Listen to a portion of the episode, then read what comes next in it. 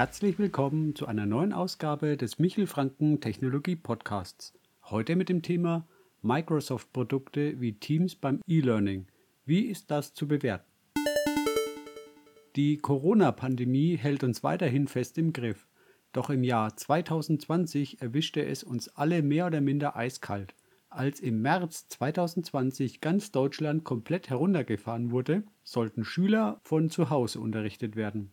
Für den Notbetrieb sicherlich theoretisch eine super Idee. In der Praxis zeigte sich leider, dass das hochgerüstete und sich oftmals gerne brüstende Industrieland Deutschland eher einer tiefen IT-Prärie gleicht als einem modernen IT-Infrastrukturland. Da Bildung Ländersache ist, kann jeder Landesfürst seine eigene Suppe kochen. Aufgrund der verschiedenen Bildungsinstitute ist es nicht möglich gewesen, ein zentrales Projekt als Anlaufstelle aufzubauen. Welche Konsequenz hat das? Es gibt sehr unterschiedliche Lösungswege. Das ist nicht von Bundesland zu Bundesland oder Region zu Region verschieden. Nein, da es keine zentrale Planungsstelle gibt, ist es zum Teil sogar Ermessenssache der jeweiligen Lehrer, wie sie den Wissensstoff vermitteln. So reicht die Bandbreite, dass die Lehrer am Montagmorgen als PDF den Unterrichtsstoff für die Woche per E-Mail verschicken, bis hin, dass die Schüler am Montag kurz in die Schule kommen, um die Hausaufgaben der Vorwoche abzugeben und um die neuen Hausaufgaben für die kommende Woche aus einem fest zugeordneten Fach zu entnehmen. Andere Lehrer nutzen Online-Konferenztools wie Slack oder Microsoft Teams, um die Schüler zu unterrichten. Die Not macht bekanntlich erfinderisch und anstatt sich auf den einstmals eigenen Erfindergeist zu stützen, legt Deutschland die Hände in den Schoß und lässt jeden mal machen. Es darf bestritten werden, dass dieses Modell in der Erwachsenenbildung klappen kann auf Dauer. Wie sollen Schüler damit klarkommen? Die Folge ist, dass die Eltern die Kinder nach aller Kraft unterstützen müssen, eine Mehrfachbelastung sondersgleichen. Doch kommen wir noch mal kurz auf den Einsatz von Microsoft Teams im Homeschooling oder beim Heimunterricht zurück.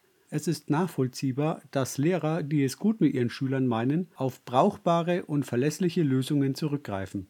Microsoft ist jedem ein Begriff und die Infrastruktur hinter Microsofts Cloud-Geschäft ist zweifelsohne potent. Und zwar so potent, dass Microsoft seine Web- und Cloud-Services den Kunden anbietet. Doch darf man bei praktischen Lösungen alle anderen Aspekte ausklammern? Ein Sprichwort sagt, der Zweck heiligt die Mittel. Sollte man hier aber nicht ganz so pauschal abtun, denn zum Beispiel auf der Deutschen Datenschutzkonferenz 2020 wurde entschieden, dass kein datenschutzgerechter Einsatz von Microsoft Office möglich ist. Microsoft Teams als Konferenzlösung ist zwar streng genommen kein essentieller Office-Bestandteil, doch im Funktionsumfang kann es als loses Verbundsteil durchaus so verstanden werden.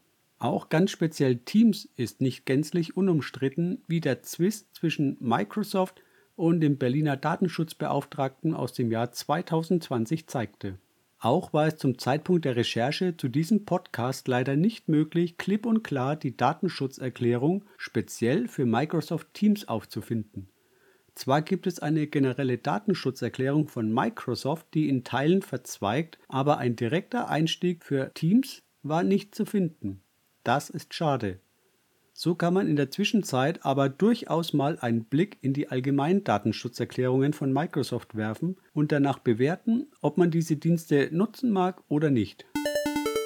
Alternativen stehen bereit. Die Lösung muss nicht zwingend vom US-Tech-Giganten kommen. Es gibt auch quelloffene Lösungen, die im Umgang mit den Daten ganz im Sinne der DSGVO voll konform auftreten. Zu diesen Lösungen zählen zum Beispiel Jitsi oder Big Blue Button. Beide sind Open Source Projekte. Jitsi hat den Schwerpunkt auf Videokonferenz, während Big Blue Button den Schwerpunkt auf die Wissensvermittlung legte und ganz gezielt im E-Learning-Bereich Lehrer und Schüler anspricht. Hier werden auch passende Werkzeuge wie Bildschirm freigeben, also Screensharing, Whiteboard, Feedback-Button usw. So für den virtuellen Unterricht angeboten. Big Blue Button ist unter anderem auch in Baden-Württemberg im Einsatz. Wieso kann keine bundesweit einheitliche Big Blue Button Schulungslösung angeboten werden?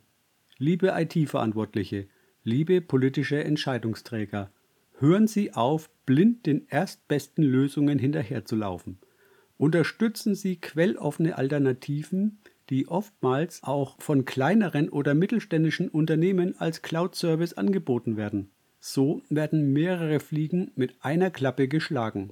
Dazu zählen Unabhängigkeit von einem Hersteller, Unterstützung von quelloffenen Projekten, Transparenz und Skalierbarkeit beim Datenschutz sowie Unterstützung der lokalen Wirtschaft, die solche Dienste hostet und anbietet.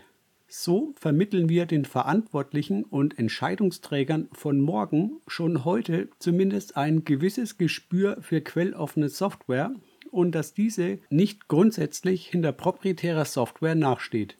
Wichtig ist, dass wir unsere Kinder hier nicht im Stich lassen, sondern ihnen trotz aller Begleitmaßnahmen einen vernünftigen Rahmen anbieten. Das ist unsere Verantwortung. Das Wissen und die technischen Möglichkeiten haben wir. Wir brauchen jetzt nur noch den Willen, die Optionen bestmöglich einzusetzen. In diesem Sinne wünsche ich allen ein gutes Lernen. Das war der heutige Michel Franken Podcast. Dienstag bis Podcast-Tag. Anregungen oder Ideen gerne per E-Mail an podcast.michelfranken.de. Vielen Dank für die freundliche Aufmerksamkeit und bis zur nächsten Ausgabe. Ciao!